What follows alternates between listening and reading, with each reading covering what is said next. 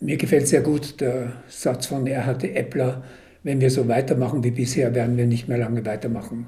Das bedeutet, dass wir in Zukunft andere Fähigkeiten brauchen, damit es mit der Menschheit gut geht und mit der Welt gut geht die Menschheit so auf die Zukunft vorbereiten, dass es eine gute Zukunft wird.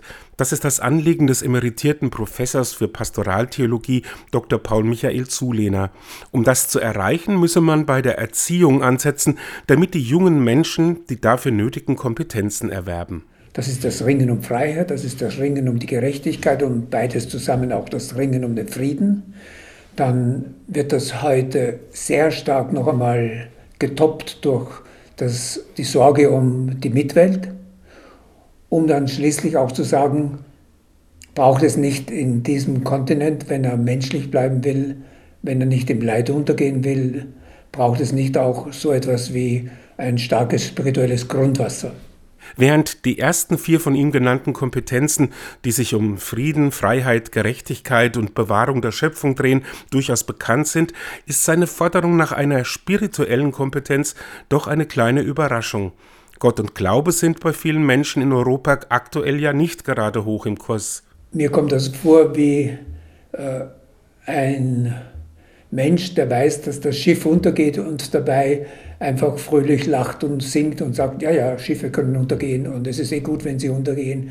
Also man besingt den eigenen Untergang. Ich glaube nicht, dass es ein Segen für die Welt ist, wenn diese Hoffnungsressource, ich sage jetzt einmal zunächst das, wofür Gott steht, wenn diese Hoffnungsressource Gott in Vergessenheit gerät. Der Wiener Theologe betont, dass er nicht an eine bestimmte Religion oder Konfession denkt, wenn er von der Hoffnungsressource Gott spricht. Und angesichts der aktuell sehr vielen Krisen, vom Krieg über Flucht bis zum Klimawandel, warnt er damit auch ausdrücklich vor einer Abstumpfung gegenüber dem Leid in der Welt. Wenn man sich anschaut, wie viel Leid es in dieser Welt gibt, heute in diesen Kriegen, in diese Ungerechtigkeit der Armut, des Hungerns, in den Migrationsvorgängen, wenn ich dieses unermessliche Leid der Welt sehe, das zum Himmel schreit, das zu Gott schreit, wer hört diesen Schrei der Armen heute, wenn nicht diejenigen, die im Namen Gottes dazu bestellt sind? Ich glaube, dass eine Welt die Gott vergisst, auch kühler und ärmer ist in menschlicher Hinsicht. Zulehner hält es für wichtig,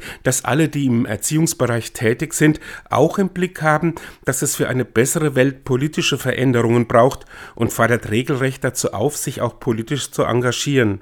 Und Erziehende sollten sich im Klaren sein, dass sie Vorbilder sind für die ihnen Anvertrauten. Er nennt sie deshalb auch Zukunftshebammen. Weil sie im Grunde genommen in sachter gar nicht gewaltförmiger Weise etwas zur Welt bringen, was dann lebensfähig wird. Das ist die Hebamme. Und so stelle ich mir vor, dass Pädagoginnen und Pädagogen in der Lage sind, in den ihnen anvertrauten jungen Menschen etwas zum Leben zu bringen, was ihnen eine gute Zukunft ermöglicht.